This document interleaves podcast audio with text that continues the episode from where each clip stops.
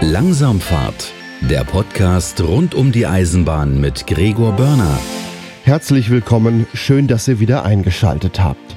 Heute geht es um das 49-Euro-Ticket. Derzeitiger Stand, es kommt am 1. Mai, kostet 49 Euro und erlaubt die Mitfahrt in allen Regionalzügen, U-Bahnen, Straßenbahnen und Bussen und ist bisher nur als Abo erhältlich. Heute werfen wir aber einen ganz anderen Blick auf das 49-Euro-Ticket. Ich spreche mit Stefan Tigges, er ist der ehemalige Betreiber der Ruhrtalbahn. Vor ein paar Jahren war er schon mal zu Gast bei Langsamfahrt, als er seine Schienenbusse verkauft hat. Stefan Tigges schrieb mir eine Mail mit der These, das 49-Euro-Ticket ist der Einstieg in eine Welt ohne ÖPNV, zumindest für die meisten Personen in Deutschland. Es ist quasi das Versprechen, die Mobilitätswende nicht einzulösen bzw. nicht einlösen zu können. Er erläutert uns, wie er das meint und wir überlegen gemeinsam, wohin das 49-Euro-Ticket führt. So viel noch vorab. Dieser Podcast ist spendenfinanziert. Mehr dazu am Ende der Folge und auf langsamfahrt.de slash spenden. Vielen Dank. Ich spreche jetzt mit Stefan Tigges. Guten Tag. Hallo, grüße Sie. Wir haben schon mal vor einigen Monaten oder ich glaube sogar Jahren mal miteinander gesprochen. Da ging es darum, dass Sie Schienenbusse verkauft haben. Ähm, als ehemaliger Betreiber der Ruhrtalbahn. Sie sind aber auch sonst ähm, ja, eisenbahnmäßig oder verkehrlich recht aktiv. Ja, wie Sie schon richtig gesagt haben, in der Eisenbahnbranche war ich mal Betreiber der Ruhrtalbahn, die wir leider vor zwei Jahren äh, dann einstellen mussten, weil einfach äh, die Situation mit der Deutschen Bahn AG nicht mehr tragbar war. Ähm, seitdem mache ich, oder beziehungsweise ich mache schon etwas länger auch Stadtrundfahrten in verschiedenen Städten in Deutschland. Ich habe ein Busunternehmen. Wir haben unter anderem so große Doppelstock-Cabrio-Busse, mit denen wir im Ruhrgebiet äh, fahren. Wir machen aber auch mit kleinen Elektrobussen Verkehr, beispielsweise in Karolinensiel. Ja, und ich bin so in diese Laufbahn etwas reingerutscht, nachdem ich ähm, Verkehrswirtschaft und Volkswirtschaftslehre studiert habe hier in Münster, bin ich etwas hängen geblieben, habe dann ähm, im schönen Münster neben viel Fahrradfahren äh, vor allen Dingen dann eine Tätigkeit aufgenommen beim regionalen Busunternehmen, war dann bei den lokalen Aufgabenträgern für den Schienenpersonennahverkehr habe dann äh, die Westbahn versucht zu gründen. Das war ein Unternehmen, das hat der Landschaftsverband Westfalen-Lippe damals äh, versucht aufzustellen gegen die Deutsche Bahn AG. Das hat leider auch nicht geklappt, aber unser Angebot war so gut, dass die Deutsche Bahn AG dann anschließend gesagt hat, äh, kommt doch mal zu uns, zu meinem Kollegen und zu mir. Dann waren wir, also ich war ein paar Jahre bei der Deutschen Bahn AG. Das war aber auch nicht so wirklich erfrischend und dann habe ich meine eigene Eisenbahn gegründet. Ja, das ist äh, ungefähr so der, ein, ein Rundumschlag durch meine berufliche Karriere. Also Sie blicken wirklich auf äh, so manche Eisenbahnthemen aus mehreren Perspektiven durchaus, kann ja, man so sagen. Ich glaube schon, ich glaube schon, ja.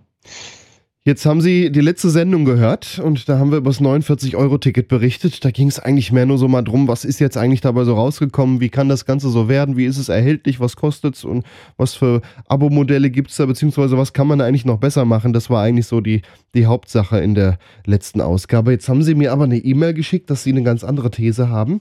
Das 49-Euro-Ticket ist der Einstieg in eine Welt ohne ÖPNV. Zumindest für die meisten Personen in Deutschland quasi das Versprechen, die Mobilitätswende nicht einzulösen bzw. nicht einlösen zu können. Wie meinen Sie das? Ja, um es mal so zu sagen, es gibt unzählige Gründe, die meines Erachtens dagegen sprechen, das 49-Euro-Ticket einzuführen. Einzig ist, einziges Problem ist, der Zeitgeist ist natürlich ein völlig anderer. Wenn man heute ein bisschen in die Zeitung schaut, dann sieht man bei Kritik am 49 Euro Deutschland-Ticket einzig und allein so schöne Dinge wie, es müsste noch preiswerter sein, es ist etwas zu teuer, wir brauchen noch weitere Subventionen für Schüler, ähm, mobilitätseingeschränkt. Äh, wir brauchen ein Westfalen-Ticket für 29 Euro und so weiter. Also das Preisniveau von 49 Euro wird nach diesem aus meiner Sicht desaströsen 9-Euro-Ticket-Versuch schon als sehr hoch empfunden. Meine These ist aber eine ganz andere. Meine These ist, das ganze Ticket geht in die völlig falsche Richtung. Ich will es mal etwas näher erläutern. Das startet, sag ich mal, mit, mit einer systembedingten Begründung, so will ich das mal sagen. Wir müssen im Verkehr wie auch in den anderen Bereichen Energieerzeugung und so weiter, wenn wir CO2 sparen wollen, eigentlich den Weg gehen, der klar beschrieben ist mit den Worten vermeiden, verlagern und verbessern. Das ist das, was man tun muss, wenn man die Verkehrswende oder die Energiewende insgesamt schaffen möchte. Heißt, bezogen auf den öffentlichen Personennahverkehr, vermeiden ist das Beste wenn Sie im Homeoffice bleiben und nicht mit dem Bus oder mit der Bahn zur Arbeit fahren, dann muss man einfach sagen, ist das ökologisch das Beste. Wenn Sie zur Arbeit fahren müssen oder wollen, dann ist natürlich eine gute Idee, ähm, es möglichst mit einem CO2-sparsamen Verkehrsmittel zu tun. Da kommt natürlich der Umweltverbund in Gänze in Betracht.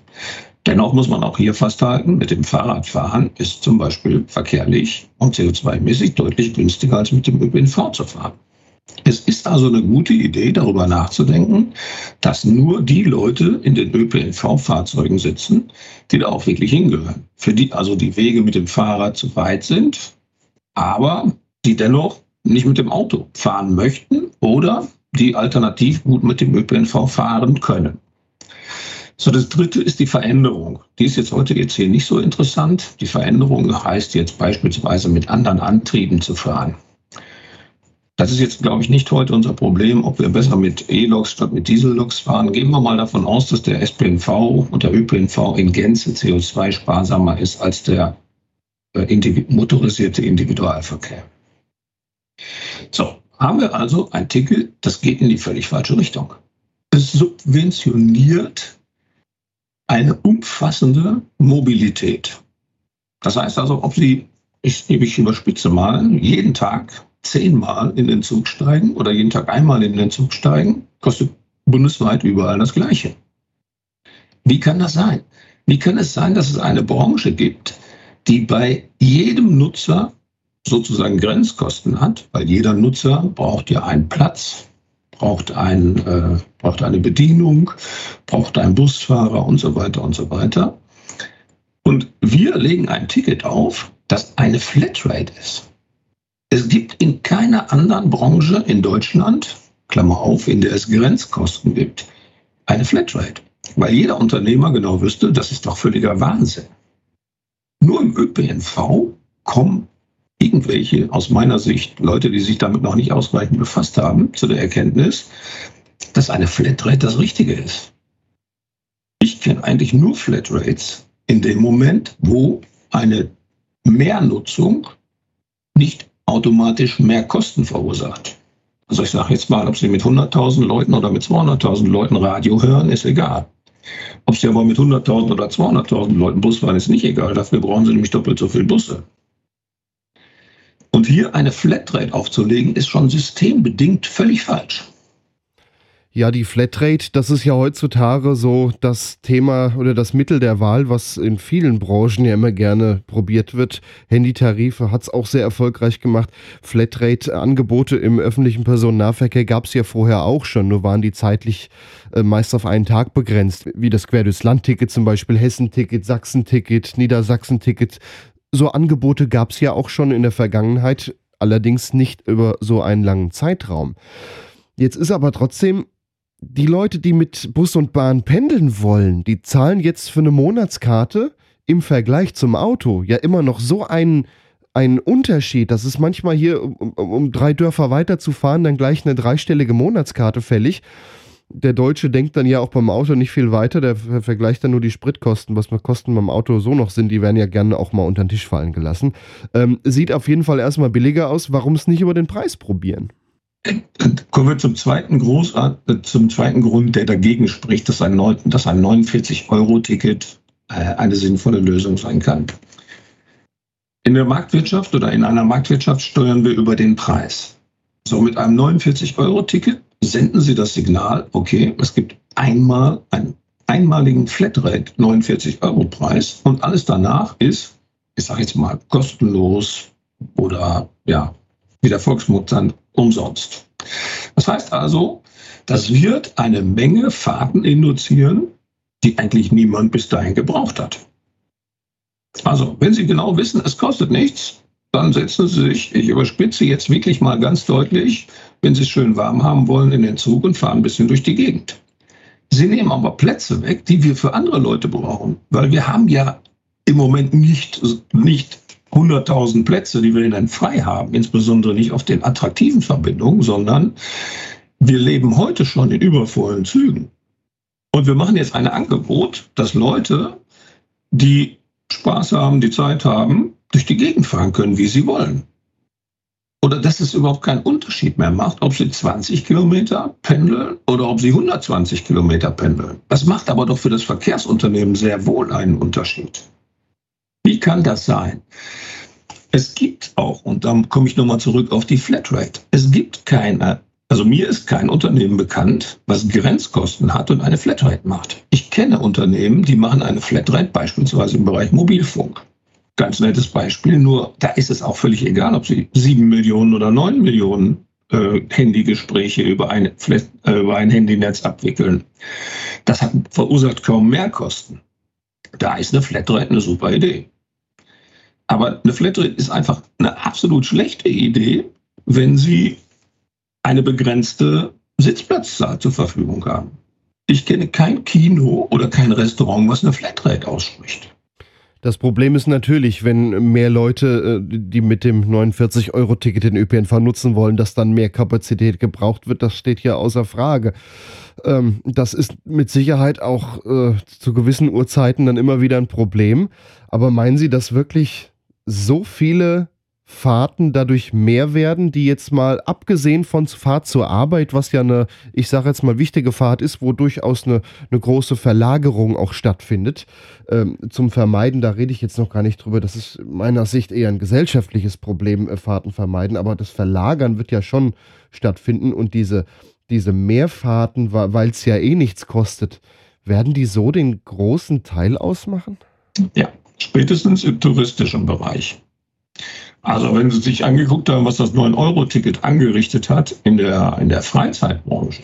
Also da waren ja monatelang, ist niemand mehr mit einem Schiff gefahren oder mit einem touristischen Stadtbus. Also wir machen zum Beispiel Stadtrundfahrten und haben natürlich nicht am 9-Euro-Ticket teilgenommen. Wir hatten in den drei Monaten massive Einnahmeverluste, weil die Leute gesagt haben, ach, da fahre ich doch lieber günstig Zug, bevor ich bei euch hier mit der eine Stadtrundfahrt mitmache, die sicherlich ganz interessant ist, die aber 20 Euro für zwei Stunden kostet. Da fahre ich doch lieber für 9 oder 49 Euro demnächst monatelang, wo ich nicht will. Das ist doch äh, klar, dass diese Effekte spätestens, aller, aller spätestens bei schönem Wetter im Sommer in den Ausflugszielen kommen werden. Wer, oder, oder auch am Wochenende. Wer schon mal mit der RE7 von Münster nach Köln am Wochenende gefahren ist, die nimmt ja mehr oder weniger Fernverkehrsfunktionen da ein, die wird zukünftig zusammenbrechen. Die attraktiven Linien, die auch heute schon gut besetzt sind, werden zukünftig so voll sein, dass es realistisch ist, dass viele Pendler, die bisher gefahren sind und freiwillig 250 Euro bezahlt haben, zukünftig sich ein Auto kaufen werden. Wir laufen Gefahr, die Stammkunden zu verprellen für Kunden, die mehr oder weniger, ich sage jetzt mal, ihre Flatrate ausnutzen wollen. Aber müssen wir diese attraktiven Linien nicht ohnehin stärken, um eine Verkehrsverlagerung hinzubekommen? Ja, das wäre natürlich das Ziel. Es wäre auch so schon toll, wenn der E1 oder, wie, oder die anderen großen Linien in mindestens in Nordrhein-Westfalen gestärkt werden sollten. Nur, woher sollen denn die Fahrer kommen? Wir haben keine Fahrer, wir haben zu wenig Wagen, wir haben zu kurze Bahnsteige, wir haben überlastete Schienenstrecken. Äh, wo soll denn jetzt Stantepede ähm, das, das Angebot herkommen, was diese, was diese Person befördern könnte. Natürlich, das ist ein weiteres Problem, dass zu wenig Lokführer da sind, dass zu wenig Züge da sind, dass die Bahnsteige zu kurz sind. Das sind aber alles Themen, gerade mehr Züge bauen und Bahnsteige verlängern. Das ist ein Problem, was machbar ist. Am Personal kann man auch noch viel tun, wenn man da ja, beispielsweise mit deutlich mehr Geld lockt, was natürlich auch wieder irgendwo reinkommen muss. Aber da sind wir ja beim Kernthema des Problems. Ja, ja genau. Da, da, sind wir bei dem dritten großen Problem, was das 49-Euro-Ticket aufwirft. Es senkt dramatisch die Einnahmebasis. es gibt ja noch, äh, also es gibt ja noch einen großen, Unterschied zwischen einem Kunden, der ihm, ich sag mal, na, der eine Einzelfahrkarte kauft und von, ich sage jetzt mal, Münster nach Dülmen fährt und zahlt da irgendwie 15 Euro. Der fährt jetzt zukünftig, weil er sich einfach sagt, okay, ich kaufe mir für 12 Monate so ein 45 Euro, äh, 49 Euro Ticket, fährt der, ja, ich sag mal, die ganze Zeit kostenlos hin und her. Das heißt, die Einnahme dieses Fahrgastes ist streng begrenzt auf 12 mal 49 Euro. So, jetzt kriegt aber der Bahnbetreiber, der Münster-Dülmen fährt, ähm, ja nicht die 12 mal 49 Euro, sondern der Kunde hat ja seine Fahrkarte vielleicht im Urlaub auf Norderney gekauft. Da hat er den Abo-Vertrag unterschrieben. So, wie kommt er denn jetzt an sein Geld? Da sind doch Fragen über Fragen, die damals die Verkehrsministerkonferenz überhaupt gar nicht beantworten konnte. Was ist mit solchen Dingen wie Einnahmeaufteilung, Fremdnutzerzählung und all diese, dieses, äh, sag ich jetzt mal, Sammelsurium an Maßnahmen, mit dem sich bisher die Verkehrsverbünde und die und Verkehrsunternehmen irgendwie darauf geeinigt haben, eine Datenbasis zu managen. Es gibt jetzt im Moment überhaupt keine Datenbasis. Die ist nämlich seit Corona weitgehend auseinandergebrochen. Es gab in den letzten Jahren keine Befragungen wegen Corona. Und wen hätte man auch befragen sollen in überwiegend leeren Zügen? Es gibt überhaupt keine Idee, wie die Einnahmen aufgeteilt werden sollen. Wie kommt ein Unternehmen, sage ich jetzt mal, wie die Stadtwerke Münster, zukünftig an ihren einigermaßen gerechten Anteil der 49-Euro-Ticketkunden? Darüber gibt es überhaupt keine Überlegung. Es weiß meines Wissens noch niemand, wie das ablaufen soll. Es ist ja so gewesen beim 9-Euro-Ticket. Da durfte jedes Unternehmen einmal sagen, wie hoch schätzen Sie denn die Einnahmeausfälle? Ja, da würden die, werden die meisten Stadtwerkunternehmen richtigerweise gesagt haben, ja, die sind, ich sage jetzt mal, 5 Millionen vielleicht. Aber wenn wir 8 Millionen angeben, dann sind wir auf der sicheren Seite. Dann haben sie 8 Millionen angegeben und zack, das Ergebnis war, alle fanden das Ticket super. Das hat nämlich jemand anders bezahlt. Man musste sich nicht mehr um die Fahrgäste kümmern. Geld war drin, Bilanz gesichert. Äh, ja, ein sonniges Jahr schien den Geschäftsführern der Verkehrsunternehmen im letzten Jahr ins Haus. So, aber jetzt fangen die Probleme an. Jetzt kommt das 49-Euro-Ticket. Jetzt muss man den ganzen Tarifbereich total umschreiben. Es muss alles neu gemacht werden, aber nur für die Abokunden. Alle sonstigen Tarifgrenzen, alle sonstigen Preisdifferenzierungen, alles das, was man sonst noch in einem völlig aufgeblähten Tarif, das gebe ich richtigerweise zu bedenken, der ist wirklich viel zu aufgebläht.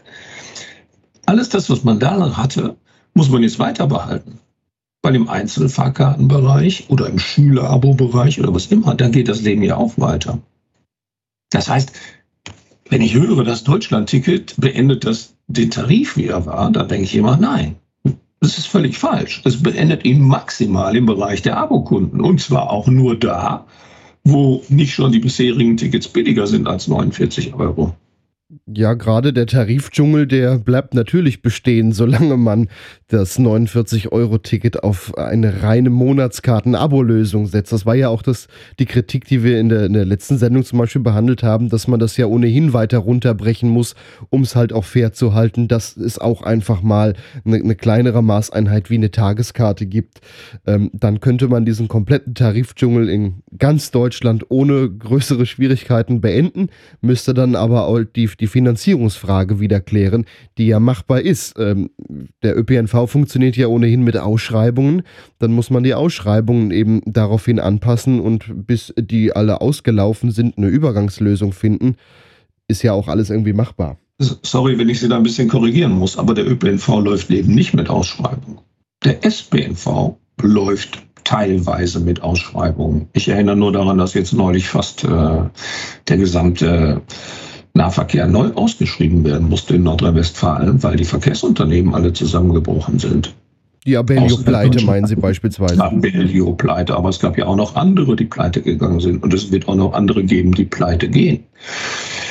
Aber unabhängig mal davon, im Bereich zum Beispiel von Stadtwerken und der kommunalen und konzessionierten Busunternehmen, da erfolgt doch keine Ausschreibung.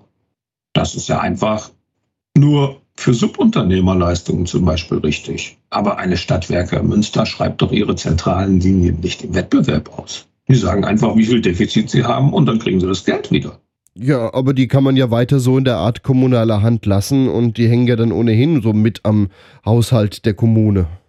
Ja, nur der Haushalt der Kommune, und das ist eben auch ein kleiner Unterschied zu dem, was wir in der Vergangenheit hatten. Wir hatten zehn Jahre, in denen lief alles bestens. Wir hatten genug Fahrer, es gab sehr, sehr viel Geld, es gab keine Kreditzinsen. Wir laufen aber jetzt auf deutlich härtere Zeiten zu.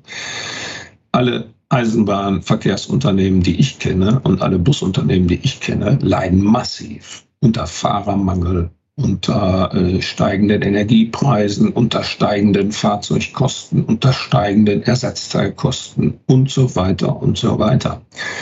So, jetzt kommt ein Ticket. Und da kommen wir zurück auf das Thema, woher soll das Geld für Ausbaumaßnahmen im ÖPNV kommen? Jetzt kommt ein Ticket, das senkt mal eben beispielsweise einen Abopreis für Westfalen von 230 Euro auf 49. 49 Euro. Und nichts mit 9 Uhr Grenze und all diesen vergleichsweise vernünftigen Sachen. 49 Euro für Fahrten in ganz Deutschland. Natürlich sind dann alte Preismodelle einfach kaputt gegangen oder alte ja, Businesspläne, Wirtschaftsrechnungen. Ja, was aber eben auch kaputt gegangen ist, ist die Einnahmehöhe insgesamt. Weil wenn Sie, in, wenn Sie jetzt mal in einen Zug reinschauen, sagen wir mal, der morgens zur Berufszeit um 7 Uhr losfährt, da haben die Leute in der Regel alle ein Abo. Die haben entweder ein Semesterticket oder sie haben halt äh, ein irgendwie geartetes äh, Abo. So, ein Großteil dieser Abos ist deutlich teurer als 49 Euro sagen wir mal, für eine mittlere Strecke 150 Euro, für eine weite Strecke 250 Euro. Und jetzt frage ich, die Leute, die, 200, die für 250 Euro im Monat bisher im Zug sitzen, die sitzen da ja nicht freiwillig. Die sitzen da ja, weil sie eine, einen Job haben, der ihnen offensichtlich erlaubt, sich A für 250 Euro eine Fahrkarte zu kaufen und B, die sagen, okay, die Verbindung ist so gut, ich zahle dafür 250 Euro und lasse mein Auto stehen. So, wir gehen jetzt hin und sagen, oh nee, ihr müsst nicht mehr 250 Euro zahlen, sondern ihr dürft für 49 Euro fahren. So, jetzt muss man sich ja die Frage stellen, warum fahren die Leute für 250 Euro so weit weg? Ich glaube, es hängt damit zusammen, dass sie in der Regel sehr gut verdienen. Wer jeden Tag 100 Kilometer oder 80 Kilometer mit der Bahn fährt, der fährt ja aus einem guten Grund zur Arbeit, nämlich er verdient in der Regel sehr gut oder hat einen sehr spaßigen Job oder was immer. Aber die Annahme ist mindestens erlaubt zu sagen, das werden alles Leute sein, die gut verdienen. Und deswegen nutzt dieses 49-Euro-Ticket eben auch nur einer ganz speziellen Klientel, nämlich den Weitpendlern. Das sind Leute, die nicht in den städtischen Netzen unterwegs sind, sondern weit draußen vor der Stadt wohnen oder von einer in die andere Stadt pendeln. So, das heißt, wir subventionieren mit Milliardensummen das Verkehrsverhalten, ich sage jetzt mal, reicher Weitpendler. Weil wenn jemand zum Beispiel nur in der Stadt fährt, ich sag mal so einer S-Bahn Hamburg oder so, und er fährt nur nach 9 Uhr, dann kann er auch schon heute ein Ticket kaufen, das kostet deutlich weniger als 49 Euro. Das heißt also, wir subventionieren die völlig falsche Zielgruppe. Nämlich Abonnenten, die bisher schon eine höhere Zahlungsbereitschaft hatten. Richtiger wäre es beispielsweise, sich einmal mit der Gruppe von Leuten zu befassen, die schon jahrelang weder Bus noch Bahn gefahren sind. Und das sind die meisten Deutschen. Die haben nämlich ein Auto und ein Wohnmobil und ein Fahrrad und ein Motorrad.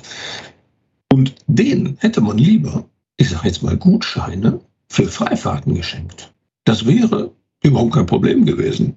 wenn man etwas drüber nachgedacht hätte und mal sich mit Leuten vom Fach unterhalten hätte, hätte man beispielsweise, jetzt kommen wir zurück auf das Beispiel NRW, im Easy-Ticket, Easy-Ticket ist das neue Tarifangebot, wo Kilometer scharf abgerechnet wird, einfach einen Bonus, einen Guthabenbonus verschenken können. Dann hätte jeder in Nordrhein-Westfalen drei Zugfahrten frei gehabt.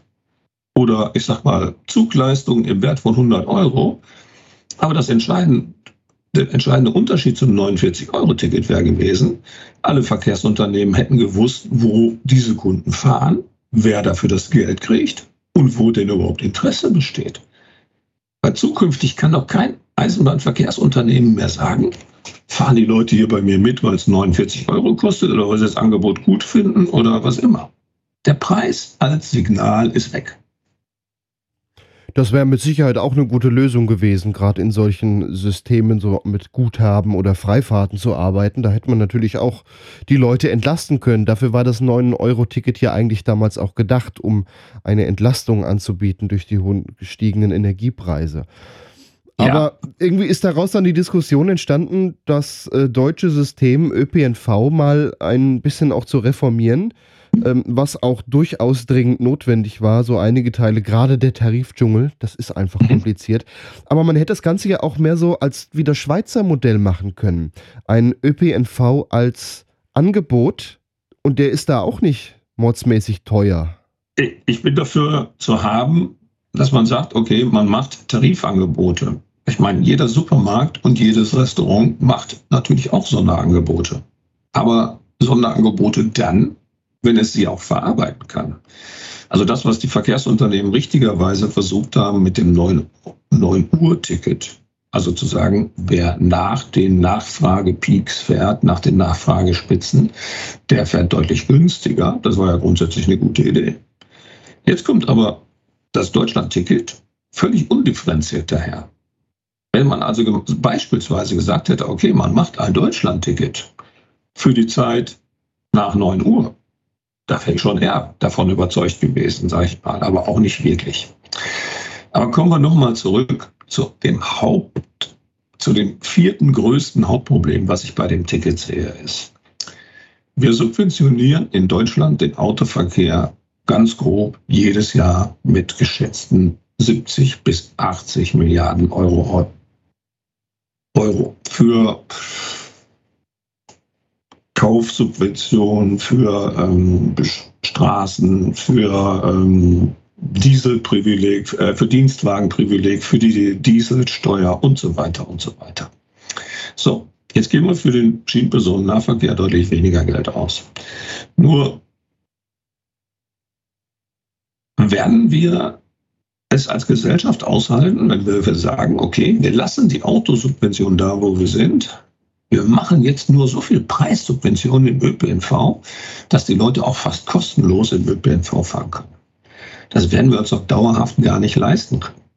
Der richtige Weg wäre zu sagen, wir müssen die Autosubventionen abschaffen und im Nahverkehr versuchen, so viel Geld wie möglich zu erwirtschaften, damit wir das Angebot ausbauen können. Stattdessen und jetzt bin ich mal wirklich etwas politisch, ist es so, dass die FDP sagt, über, über Tempolimit und über Einsparung und Abbau von Subventionen brauchen wir uns gar nicht zu unterhalten. Wir machen doch das 49-Euro-Ticket. Das 49-Euro-Ticket, das löst alle Verkehrsprobleme. Und das ist eben Quatsch. Wir müssen ran, dass das Autofahren teurer wird. Wir müssen, wir werden den, die Verkehrswende nicht gewinnen, wenn wir sagen, wir machen das Zugfahren immer günstiger. Weil Züge fahren zu lassen, wird leider dummerweise in der gleichen Zeit immer teurer. Das heißt, wir sind auf dem völlig falschen Weg. Wir müssen dahin kommen, dass es nicht ein Alibi-Argument für die FDP sein kann, zu sagen, im Verkehrsbereich machen wir nichts, weil wir subventionieren ja mit irren Summen das 49-Euro-Ticket. So, und dabei bin ich auch voll und ganz bei Ihnen.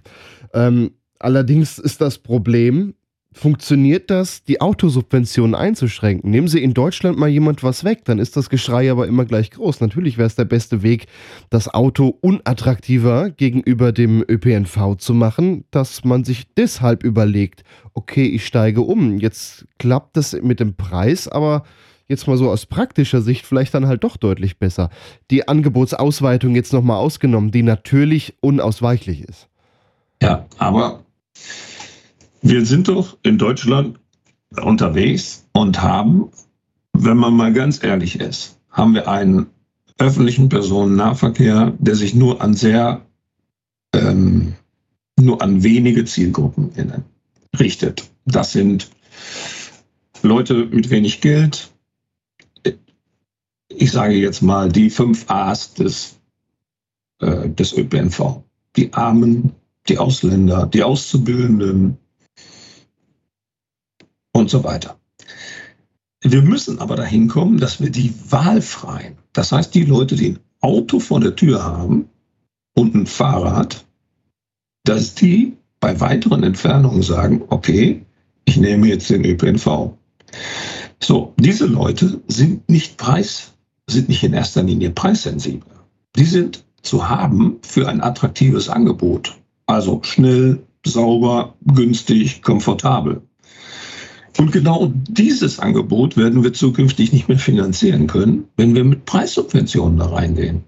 Wenn wir weiterhin unser Angebot nur an diejenigen richten, die, ich sage jetzt mal, zu Urlaubszwecken im Zug sind oder die aus irgendwelchen Gründen noch freiwillig mit dem ÖPNV fahren, werden wir keine Verkehrswende schaffen. Die Verkehrswende schaffen wir erst dann, wenn Leute die bisher mit dem Auto gefahren sind, sich den Alternativen zuwenden. Die sind aber in der Regel doch nicht preissensibel. Die wollen ein vernünftiges Angebot. Ist vielleicht auch schwierig, da alle so über einen Kamm zu scheren.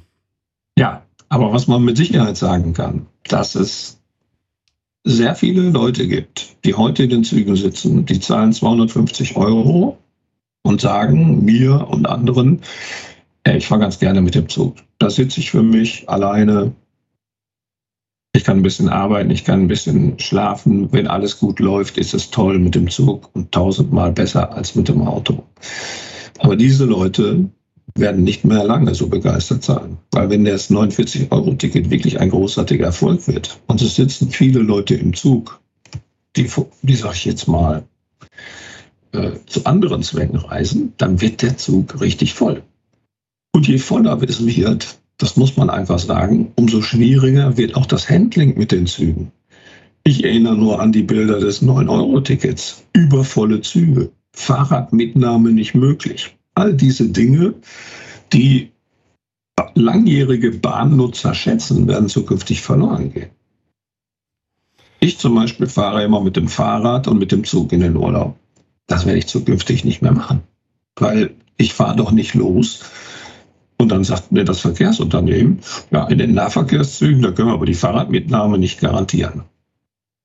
Das war bisher zwar auch schon gelebte Praxis, nur man, ich wusste, okay, da und da kann ich mit, mit meinem Fahrrad in die Züge. Mittlerweile weiß ich, gerade in touristisch attraktiven Strecken brauche ich das nicht mehr zu versuchen. Das Thema Bahn, Radurlaub hat sich weitgehend erledigt. Ich möchte nochmal einhaken bei den Pendlern, die vielleicht durchs 49-Euro-Ticket dann so ein bisschen auch vergrault werden, weil es im Zug nicht mehr so komfortabel wird, weil es einfach voll wird, weil viele andere Menschen mitfahren. Mhm. Das es steht natürlich außer Frage, dass wir diese Menschen mit äh, mehr Leuten im Zug ein Stück weit auch verärgern. Das, das ist durchaus mhm. richtig. Da kann man natürlich nur mit mehr, mit längeren Zügen mit, oder vielleicht auch mit mehr Zügen, wobei ich denke immer mehr Züge, äh, längere Züge ist, ist stellenweise einfacher, wenn man die Bahnsteige anpasst. Ähm, aber wie kriegen wir die ganzen Menschen, die morgens mit dem Auto zur Arbeit fahren, die Städte verstopfen, auf den Autobahnen festhängen? Das sind ja auch ganz viele, die durchaus mal überlegen sollten, der Zug könnte für mich ja auch die Alternative sein. Wie kriegen wir die denn außer über den Preis? Es gibt, dazu gibt es zwei, zwei einfache äh, Basiswahrheiten. Das eine ist, wir müssen das Autofahren unattraktiver machen.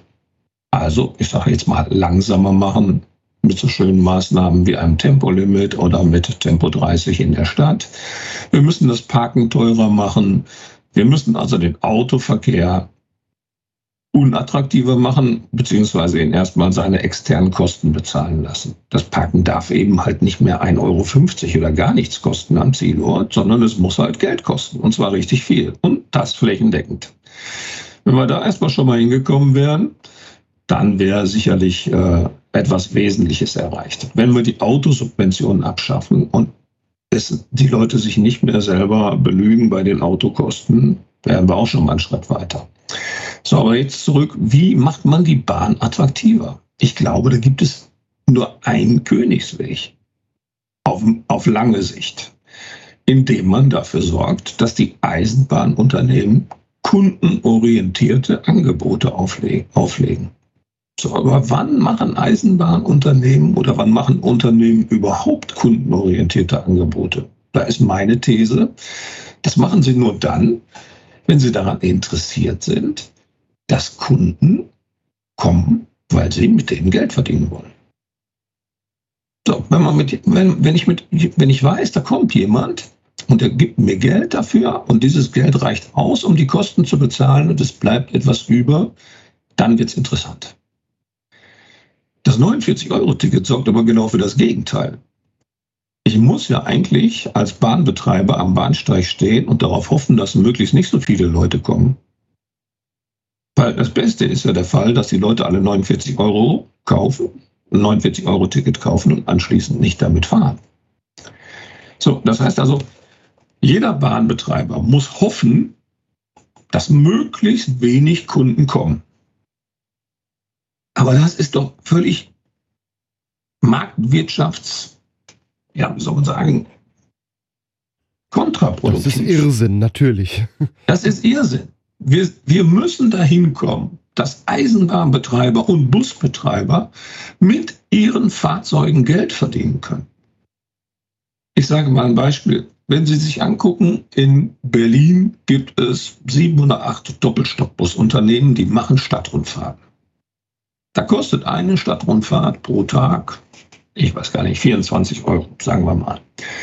Es ist ein Wettbewerb aufgekommen. Es ist, äh, die Anbieter machen ständig Sonderangebote. Es ist ein knallharter Wettbewerb zum Wohle des Kunden. Und das Ergebnis ist, solche Fahrten fallen nie aus. Es sind immer genug Fahrer da. Die haben immer genug Busse. Da geht ganz selten was schief. Das komplette Gegenteil dazu ist, sage ich jetzt mal, die Deutsche Bahn AG. Die Deutsche Bahn AG sagt, ach, wenn so ein Zug rausfällt, ist doch, sagen wir mal unter uns, eine ganz gute Sache. Wir kriegen das Geld aus den ganzen Subventionen und wenn wir nicht fahren, dann fällt auch nicht weiter auf, dass wir kein Personal und keine Werkstatt hatten. Also die Systemfrage ist das, wovon ich mir wünschen würde, dass insbesondere viele Verkehrspolitiker sich die einfach mal stellen würden. Wann wird ein ÖPNV-System dauerhaft gut funktionieren? Und da ist eben meine Theorie, es wird dann funktionieren, wenn man damit Geld verdienen kann. Wenn aber klar ist, dass man am Monatsende die Subventionssumme XYZ überwiesen bekommt, dann ist der schönste Betrieb der ohne Fahrgäste. Und genauso sind die deutschen Verkehrsunternehmen eben auch aufgestellt. Kundenorientierung nicht vorhanden. Aber das ist ja der Zustand, den wir jetzt abgesehen von Stadtbahnen und Stadtwerken ja eigentlich im gerade im, Nahverkehr äh, ja auch schon haben. Die äh, mit dem Problem Ausschreibung, das Geld kommt, egal wie viele Leute drin sitzen. Ja, aber das müssten wir eben mit geeigneten Maßnahmen ändern. Wenn es zum Beispiel, ich sage mal ein Beispiel, pro Nutzer zwei Euro verlässlich gebe, dann würde sich doch jeder, jede Person überlegen, ob es eine gute Idee ist, mehr Busse einzusetzen. Wenn es aber klar ist, dass der, dass der Zusatzertrag eines zusätzlichen Fahrgastes im Zweifel 0 Euro ist oder wenige Cent, dann kann ich doch keinen zweiten Bus einsetzen. Also das muss man sich einfach überlegen. Ich, ich bin jetzt ein Busunternehmer und ich habe 100 Busse. Und davon sind 80 im Einsatz. Die Nachfrage ist hoch. Eigentlich müsste ich meine 20 anderen Busse zur Verstärkung in den, in den Markt geben. Dann sagt doch meine Finanzbuchhaltung, bist du wahnsinnig? Wir, können, wir bekommen nur dafür keinen Cent mehr. Die Einnahme ist null, die zusätzliche Einnahme. Dann lassen wir doch die 20 Busse lieber im Depot stehen. Und genau das passiert in Deutschland. Und deswegen kommen wir auch nicht weiter mit der ewigen Subventionierung von Tarifen. Wir müssen im Gegenteil woanders hinkommen. Wir müssen dahin kommen, dass die Leute für eine reelle Leistung, es kommt ein warmer Bus mit einem freundlichen Fahrer oder eine warme S-Bahn mit einer freundlichen Fahrerin und bringt mich von A nach B für immer noch vergleichsweise wenig Geld. Stattdessen subventionieren wir diesen Preis immer noch weiter runter. Das ist einfach Wahnsinn und in die völlig falsche Richtung. Was könnte man denn jetzt trotzdem für eine gute Alternative schaffen, um zum Beispiel Pendler, die, das sind ja doch auch die meisten, die im Zug sitzen, die täglich zur Arbeit und wieder nach Hause fahren, so eine Art Jobticket als günstigere Lösung, wo man dann vielleicht streckengebunden oder äh, gewisse Regionen gebunden fahren kann und das auch zur Privatzeit? Also ich glaube äh, sehr stark an Jobtickets. Ich glaube aber vor allen Dingen daran, dass man dass man den ÖPNV besser äh, verknüpfen muss. Also viele Dinge laufen einfach im Moment auch äh, in Sachen Anschlusssicherung und sowas nicht vernünftig. Wer einmal umsteigen muss, kann doch heute eigentlich nicht im ÖPNV unterwegs sein. Also wer mal überlegt, wer mal überlegt, wie viele Fahrten aktuell täglich ausfallen bzw. verspätet sind, der wird sich ja nicht auf einen täglichen äh, Umstieg einlassen. Das müssen wir deutlich besser hinbringen. Das Zweite ist, was wir machen müssen, wir müssen tatsächlich im Bereich der Pendelverkehre äh, uns neue Angebote ausdenken. Bisher war das so, die Leute sind an 200 Tagen im Jahr zur Arbeit gefahren und haben dafür ein Abo bekommen. Aber jetzt arbeiten immer mehr Personen beispielsweise zwei Tage in der Woche im Homeoffice. Da lohnt sich ein Abo nicht mehr. Folglich kaufen sie auch keins. Und dann gehen Sie einmal hin und stellen fest, oh, wenn ich aber eine Einzelfahrkarte kaufe, dann kostet die aber das Doppelte oder das Dreifache meines äh, Abo-Preises, wenn ich es auf den täglichen ähm, Bedarf runterrechne. Dann fahren Sie nicht mehr. Dann fahren Sie mit dem Auto an den drei Tagen. Das heißt, wir brauchen neue Abo-Modelle, aber nicht in Form einer Flatrate. Die gibt es ja durchaus auch schon in einigen wenigen Regionen. Irgendwo in Rheinland-Pfalz zum Beispiel gab es eine 10-Tageskarte, die für einen Monat gültig ist. Und da kann man sich dann 10 Tage aussuchen, an denen man mit der Karte fahren kann. Aber das ist natürlich zu wenig. Nur irgendwo in Rheinland-Pfalz, das bräuchte man eigentlich großflächiger. Ja, das ist die Frage. Dann kommen wir wieder zu dem Großflächigen. Wir haben in Deutschland ja einen, und da sind wir sicher nicht einig, einen völlig überbordenden Tarifdschungel. Der deutsche ÖPNV ist viel zu kleinteilig organisiert, um vernünftig klappen zu können. Viel zu viele Beteiligte, viel zu viele äh, Leute, die äh, über das Geld Dritter bestimmen. Das kann alles so gar nicht klappen. So, aber dennoch muss man sich natürlich fragen, jetzt machen wir eine bundesweite Flatrate. So, das, ich kann das nicht nachvollziehen, wie man auf diese absurde Idee kommen kann. Schauen wir nach Mecklenburg-Vorpommern. Da gibt es Landkreise, da fahren fünf Schülerbusse. Also, äh, wenn Sie da äh, jemanden finden, der freiwillig in so einem Schülerbus mitfährt, dann müsste der eigentlich noch 20 Euro kriegen. Also, das ist wahrscheinlich Schmerzensgeld äh, verdächtig, da mitzufahren. Ganz anders das Angebot in München. Da kommt alle 20 Sekunden eine Straßenbahn, eine U-Bahn, eine S-Bahn, ein Bus oder was immer. Wie kann das das gleiche kosten? Also, wenn ich, in, wenn ich in München eine Wohnung habe, dann ist die doch auch deutlich teurer als in Mecklenburg-Vorpommern. Wieso ist es der Anspruch des ÖPNV, überall gleich teuer zu sein? Ich kann das nicht nachvollziehen. Es muss doch irgendwie eine, äh, einen Bezug zwischen dem Preis und dem Angebot geben. Es ist doch ein Unterschied, ob man in Berlin oder München oder Hamburg fährt oder ich sage jetzt mal in Ochtrup. Ich verstehe das nicht, wie man mit einem Ticket glauben kann, dass das eine tolle Verbesserung ist. Weil das ist eine tolle Verbesserung für alle, die, die in München, Berlin, Hamburg wohnen, aber eben für die in Ochtrup gar nicht. Und die sagen sich einfach, was machen die Großstädter da? Ich fahre weiter mit meinem Auto. Ja, das ist natürlich schwierig, das Ganze so ein bisschen gerecht aufs ganze Bundesgebiet zu verteilen. Und das wird auch, glaube ich, nie ganz gerecht funktionieren. Denn dafür ist Deutschland einfach zu verschieden. Wie Sie sagten, Regionen in Mecklenburg-Vorpommern, die sehr landläufig sind, äh, auf denen, die, die einfach dünn besiedelt sind, wo sich einfach viele Busse und Züge auch gar nicht lohnen, weil so viele Menschen gar nicht da sind, die mitfahren können. Im Gegensatz zu einer Stadt wie München, die, die einfach voll ist. Ja, aber nochmal, wenn für alle 49 Euro sind, dann ist es so, dass die, dass die Leute in München für 49 Euro ein irre hoch subventioniertes Angebot bekommen. Weil der Verkehr in München ist ja nicht kostenlos, sondern den bezahlen nur andere. Also wie kann das sein, dass Münchner, die auch in der Regel, sage ich jetzt mal, das Doppelte verdienen von Leuten in Mecklenburg-Vorpommern, warum, sollen die nicht auch das Doppelte für ihren Nahverkehr bezahlen? Bezahlen doch auch das drei- oder vierfache für die Miete. Ja, da wird es eben einfach schwierig, das Ganze irgendwie gerecht zu gestalten. Jetzt haben wir aber immer noch das Problem mit dem ÖPNV, da sind einfach viel zu viele Stellen da. Wir, wir haben Ticketmodelle, die irgendwie darauf abzielen, dass das Ganze so irgendwie gemeinwohlorientiert arbeiten könnte. Wir haben die Verkehrsunternehmen, die natürlich marktwirtschaftlich denken müssen. Ansonsten ja, können diese Firmen einfach nicht überleben. Einige haben es auch schon nicht mehr überlegt, überlebt. Ähm, Wäre es dann nicht so überhaupt die Idee, da so eine Art deutschlandweiten Verkehrshutträgerorganisation aufzusetzen, die zum einen mit dem Fahrgast diese marktwirtschaftliche Seite, äh, gemeinwohlorientierte Seite so ein bisschen aufdröselt, Angebote macht, gute Tarifmodelle und im Hintergrund dann die Aufträge an die Firmen vergibt, die dann die Züge und Busse auch fahren sollen, die das natürlich dann marktwirtschaftlich und äh, auch gewinnorientiert machen müssen, damit sie überleben können. Wäre das eine Idee?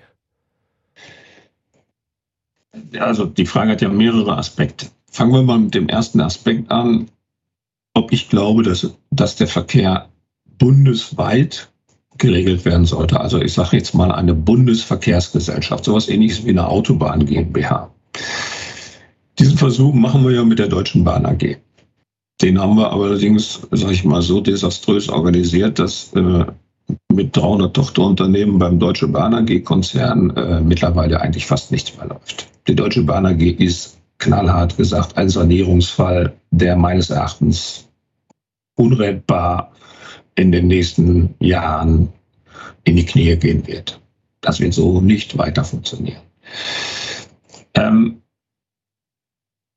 ob man da drauf jetzt noch eine, äh, ich sage jetzt mal ÖPNV GmbH, so ähnlich wie eine Autobahn GmbH, aber auch weiß ich nicht. Was ich weiß ist, man muss sich darüber Gedanken machen, wie will man den ÖPNV in der Fläche organisieren und wie will man ihn in den Großstädten organisieren. Das sind nämlich riesige Unterschiede. So. Ich persönlich glaube, dass es eine ganz tragfähige Lösung wäre, erstmal mit einer mittelgroßen Lösung anzufangen, beispielsweise bundeslandbezogen so wie Bayern das macht, das scheint mir ganz plausibel. Die haben eine Nahverkehrsgesellschaft in Bayern, die ist für den gesamten Zugverkehr erstmal zuständig, die bestellt den, die wickelt den ab. In Nordrhein-Westfalen haben wir das erstmal aufgeteilt. Jetzt ursprünglich äh, sehr viele Bestellerorganisationen, jetzt haben wir immer noch drei. Drei Bestellerorganisationen scheint mir ein bisschen zu viel für ein Bundesland. Also, wir, es gibt im ÖPNV wirklich Baustellen ohne Ende. Nur, ich komme wieder zurück auf einen Restaurantvergleich.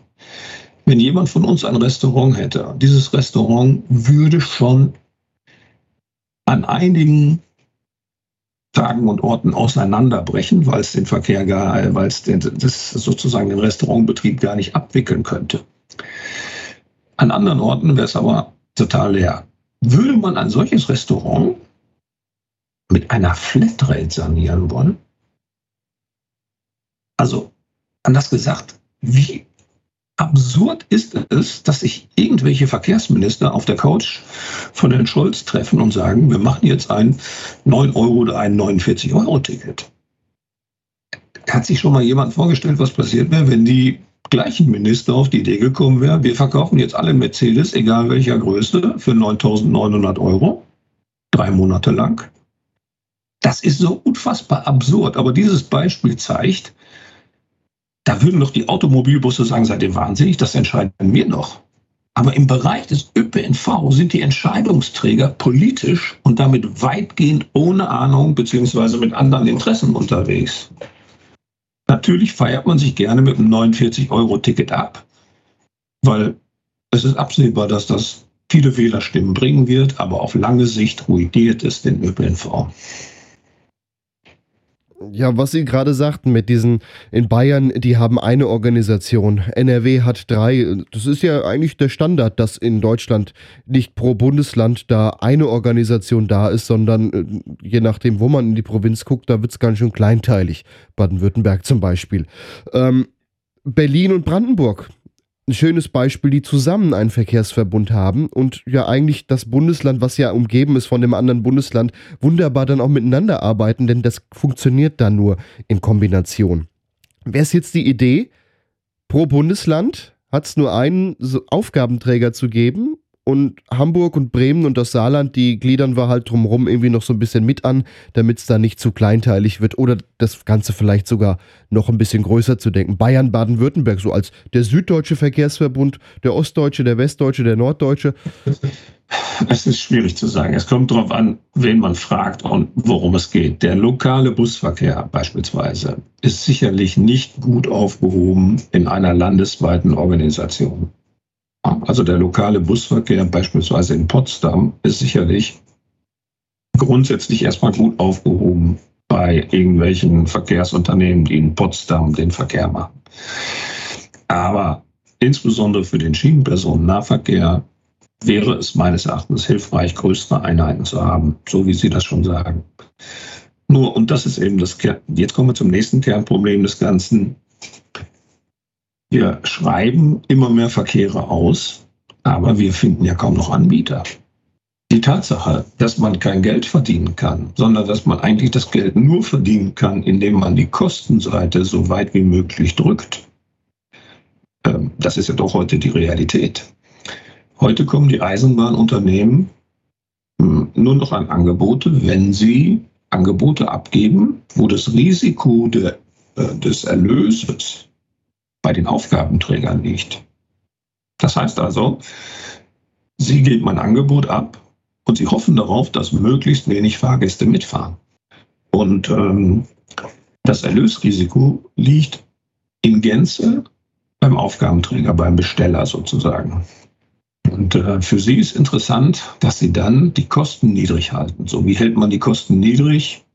Indem man versucht, möglichst niedrige Löhne zu bezahlen, indem man versucht, möglichst wenig Instandhaltungskosten zu haben. Ja, und dieser Versuch endet dann in vielen Fällen bei zu knappen Personaldecken, bei zu knappen Werkstattkapazitäten und dann wird das Angebot auch nicht lange aufrechterhalten werden können. Und genau das ist das, was wir auch jetzt schon im SPNV sehen. Nämlich, die Anbieter gehen pleite, weil die Busfahrer und die Zug Personale eben angemessen bezahlt werden müssen. Ja, Beispiel Abellio, die dann ihre eigenen Preise, die sie bei der Ausschreibung äh, ja, errechnet haben, um damit ihr Angebot abzugeben, durch steigende Kosten nicht mehr halten konnten. Genau. Aber wie kommen wir weg davon? Ja, da komme ich wieder zurück zu meiner These, die da lautet, wir müssen dahin kommen, dass sich ÖPNV-Verkehre wieder lohnen. Und zwar nicht durch Subventionen, Pauschallohn und auch nicht durch 49-Euro-Tickets und sowas, sondern dass die durchschnittliche Einnahme pro Fahrgast eben höher ist als die durchschnittlichen Kosten. Das muss das Ziel sein. Und wenn man auf diesem Weg vorankommen will, dann darf man nicht immer weiter den Tarif subventionieren, sondern dann muss man einfach versuchen, die Verkehrsunternehmen dazu zu bewegen, dass sie sich darum bemühen, möglichst viele Fahrgäste in den Zug zu bekommen. Das werden sie aber nur dann tun, wenn sie damit Geld verdienen können. Und das ist der Kern des Problems. Das ist der, auch das Kernübel des 49-Euro-Tickets. Diese Idee, dass sich Leute dafür anstrengen, kundenorientiert zu sein, wird mit Flatrates aller Art völlig ausgehebelt. Was könnte man denn den Verkehrsministern jetzt vorschlagen, statt dem 49-Euro-Ticket als die bessere Alternative, die den ÖPNV nachhaltig stärkt, den Verkehrsunternehmen was Gutes tut und natürlich den Pendlern auch ein Stück weit. Ich glaube, dass die Pendler, die schon in den Zügen sitzen, nicht unbedingt etwas Gutes brauchen, weil sie finden ihr Angebot schon gut, sonst sitzen ja nicht in den Zügen. Also müssen wir uns zwei Zielgruppen zuwenden. Einmal den Pendlern, die heute in den Autos sitzen. So, und diese gucken wir mal erstmal auf die Pendler, die heute in den Autos sitzen. die werden wir nicht dazu bewegen, aus ihrem bequemen Auto auszusteigen, wenn wir den Fahrpreis im ÖPNV senken. Die werden wir nur dazu bewegen, wenn das Autofahren unbequemer wird und wenn wir sie sozusagen einladen, mal im ÖPNV testweise mitzufahren. Also nehmen wir mal an, das Autofahren wird jetzt etwas teurer, Parken vor Ort ist nicht mehr so gut möglich, die Leute sind so am Überlegen, soll ich mal mit der Bahn fahren? Da wäre es meines Erachtens eine gute Idee, allen Deutschen beispielsweise drei Freifahrtkarten durch Deutschland zu schenken. Oder ich sage jetzt mal dreimal eine Woche eine Freifahrt. Egal von wo nach wo. Das ist zum Beispiel, da könnte man mal testen, wie gut ist denn die Alternative. Weil heute ist es so, dass viele Leute, die steigen in ihr Auto und wissen überhaupt nicht, dass es die Alternative gibt. Probieren die aber auch nicht aus. Ich habe mich neulich mit einem grünen Politiker unterhalten. Da sagte der, ja, ich arbeite in Aalen und da muss ich mit dem Auto hinfahren. Und ich sage, wieso? Münster, Aalen, da fährt doch ein Zug. Wie? Nee, da fährt nur ein Bus. Nee, ich sage, da fährt ein Zug. Jeden Tag, jede Stunde. Nein, kann ich nicht glauben. Also, der ist schon seit 20 Jahren nach Aalen gependelt und wusste noch nicht, dass es einen Zug nach Aalen von Münster gibt. Ich glaube, dass wir gut beraten wären, allen Autofahrenden oder allen Bürgern Deutschlands Freifahrkarten zu schicken, zu schenken. Das könnte man auch relativ einfach machen, wie gerade schon beschrieben, indem man zum Beispiel in diesem Easy-Tarif, der Easy-Tarif, um das nochmal für alle auch von außerhalb von Nordrhein-Westfalen zu erklären, ist ein neues Tarifangebot in Nordrhein-Westfalen. Sie haben Ihr Handy, melden sich an, steigen in den Zug, drücken auf Check-in und dann fährt der Zug 30 Kilometer und bei, nach 30 Kilometern steigen sie wieder aus. Und die Luftlinie, die vielleicht jetzt nur 28 Kilometer ist als Beispiel, 25, die wird Ihnen dann berechnet.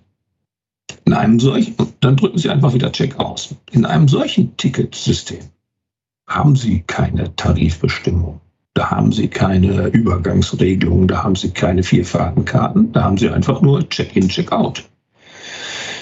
Dieses Easy-Ticket-System ist in Nordrhein-Westfalen leider nicht sehr bekannt, aber richtig gut. Und wenn man jetzt beispielsweise allen einmal 100 Euro Basisguthaben schenken würde, was sie für freie Fahrten in ihrer Freizeit zum Beruf, zum Testen irgendwo hinfahren können, mal ausnutzen können. Da wären wir schon einen Schritt weiter, weil dann könnten alle mal einmal mit dem Zug oder mit dem Bus fahren.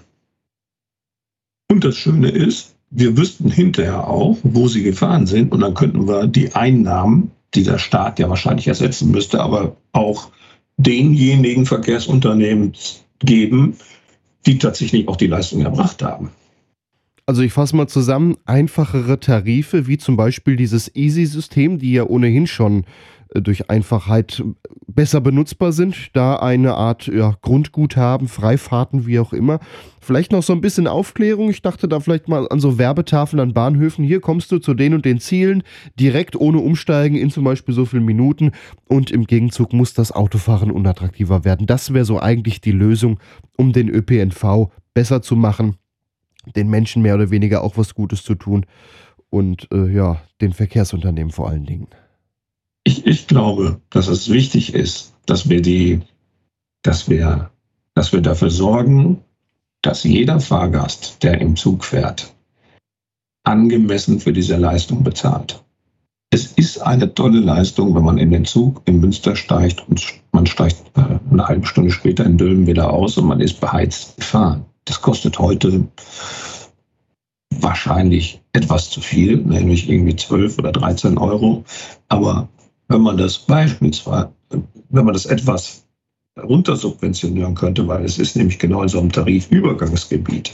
Wenn man sich mit von dem vielen Subventionsgeld etwas nehmen würde und würde zu den Verkehrsunternehmen sagen, Leute, lichtet mal euren Tarifdschungel und macht den mal etwas übersichtlicher, dann würde das wahrscheinlich sehr viel mehr Effekt haben als diese Hau drauf Maßnahme 49 Euro Ticket, weil die macht alles platt. Ja, und das vielleicht auch irgendwie noch so ein bisschen einheitlich. Und das kann man ja dann noch mit Faktoren multiplizieren. Wie viel fährt denn so in der Gegend und wie viel fährt dann nicht? Also, dass ähm, eine Entfernung von 20 Kilometern in Mecklenburg-Vorpommern vielleicht günstiger ist wie 20 Kilometer durch München. Genau, das ist eben auch der entscheidende Vorteil bei diesen, äh, bei diesen Linientickets. Sie wissen, also bei diesen linienabhängig gerechneten Tickets, Sie wissen ganz genau, wer von A nach B gefahren ist. Das ist eben der entscheidende Vorteil. Beim 49-Euro-Ticket weiß niemand, ob derjenige, der das 49-Euro-Ticket kauft, gerade krank geworden ist und keinmal fährt oder ob der jeden Tag, ich überspitze jetzt mal, ähm, jeden Tag 1000 Kilometer im Nahverkehr fährt, halt, weil er es schön findet oder weil er es beruflich nutzen kann oder was immer. Mit so 49-Euro-Tickets werden ja auch völlig neue Berufsbilder interessant. Sie können nämlich, ich, über, ich überspitze jetzt mal sehr gut, Kurierfahrten machen. Aber ist es das, was wir wollen? Es wird jede Menge Sinnlosnutzung des 49-Euro-Tickets geben. Muss ich die Leute sagen, okay, kostet ja fast nichts, da fahre ich doch, dass die Heide wackelt von A nach B. Das ist doch nicht sinnvoll. Was man da aber auch mal dazu sagen muss, es gibt auch sehr viele ja, sinnlose Fahrten mit dem Auto die ja, dann vielleicht aber auch ein Stückchen weit runtergehen. Ja, aber die sinnlosen Fahrten mit dem Auto, muss man sagen, die kosten zwar zu wenig Geld, aber die kosten immerhin was. Egal, ja. wie günstig Ihr Auto ist, Sie müssen Strom oder Diesel bezahlen. Aber sie kosten was und das zu wenig, denn sonst würden wir ja, sie nicht machen. Da, sind wir da wären wir wieder bei dem Punkt, eigentlich ist da die Verkehrsvermeidung in dem Fall ja. die bessere Wahl, aber da kommen wir, glaube ich, nicht hin. Ja, aber wo wir, glaube ich, auch, wo wir sicherlich einig sind, ist, seit das 49-Euro-Ticket im Gespräch ist, wird das Thema der dringend notwendigen Reduzierung der Autosubventionen überhaupt nicht mehr besprochen. Das 49 Euro ist ein tolles Thema für alle die, die die Verkehrswende verhindern wollen. Wer möchte, dass es so weitergeht wie bisher, der denkt sich, lasst doch all die anderen im 49 Euro Wahn durch die Gegend fahren. Hauptsache, die Autobahn ist frei und vielleicht sogar etwas freier als vorher und ich kann etwas schneller fahren. So, wir haben das Problem, dass wir ähm, hier ein Ticket auflegen, das sich an die falsche Zielgruppe richtet, das höchst ungerecht ist, das System falsch ist und das vor allen Dingen verkleistert, dass sonst in der Verkehrspolitik nichts läuft. Wir sind der Verkehrswende, die wir alle anstreben, weiter. Wir sind weiter davon entfernt als jemals zuvor. Die Zulassungszahlen steigen. Der Verkehrssektor schafft seine CO2-Klimaziele nicht. Nichts. Es passiert nichts, außer dass der ÖPNV massiv überaltert in seiner Infrastruktur ist, in ein Fahrerproblem reinrauscht und wahrscheinlich mittelfristig zusammenbrechen wird. Das ist die Situation heute. Sie haben jetzt sehr viele Denkanstöße geliefert. Haben Sie denn mal überlegt, das auch mal irgendwie aufzuschreiben? Dass man auch mal sagen kann, hier, guck dir das mal an, liest dir das mal durch oder jetzt hier mit dem Podcast, hör dir das mal an, um vielleicht mal die Kritik aufgeschrieben, wie auch immer, weitergeben zu können? Ja, Tatsächlich äh, hat mich genau dieses Interview dazu bewogen, darüber einmal nachzudenken. Und ich habe große Lust, meine, ähm, meine Argumente einmal aufzuschreiben. Das werde ich jetzt auch machen. Ich habe damit schon angefangen. Ich plane ein, ein, kleines, ein kleines Buch. Ähm, über den Titel muss ich noch ein bisschen nachdenken, aber er wird so sinngemäß lauten, wie das 49-Euro-Ticket die Verkehrswende äh, endgültig beerdigt. Ähm, es wird, da werde ich versuchen, nochmal deutlich geordneter, als es vielleicht jetzt in diesem Interview gelungen ist, äh, aufzuschreiben, welche Gründe dagegen sprechen, mit solchen Tarifsubventionierungen zu arbeiten.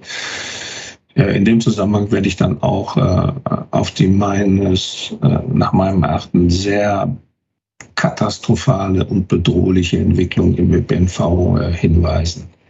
Also ich bin wirklich sehr, sehr, sehr in Sorge um das deutsche Nahverkehrssystem. Das werden wir, so wie es im Moment ist, zukünftig nicht mehr aufrechterhalten können.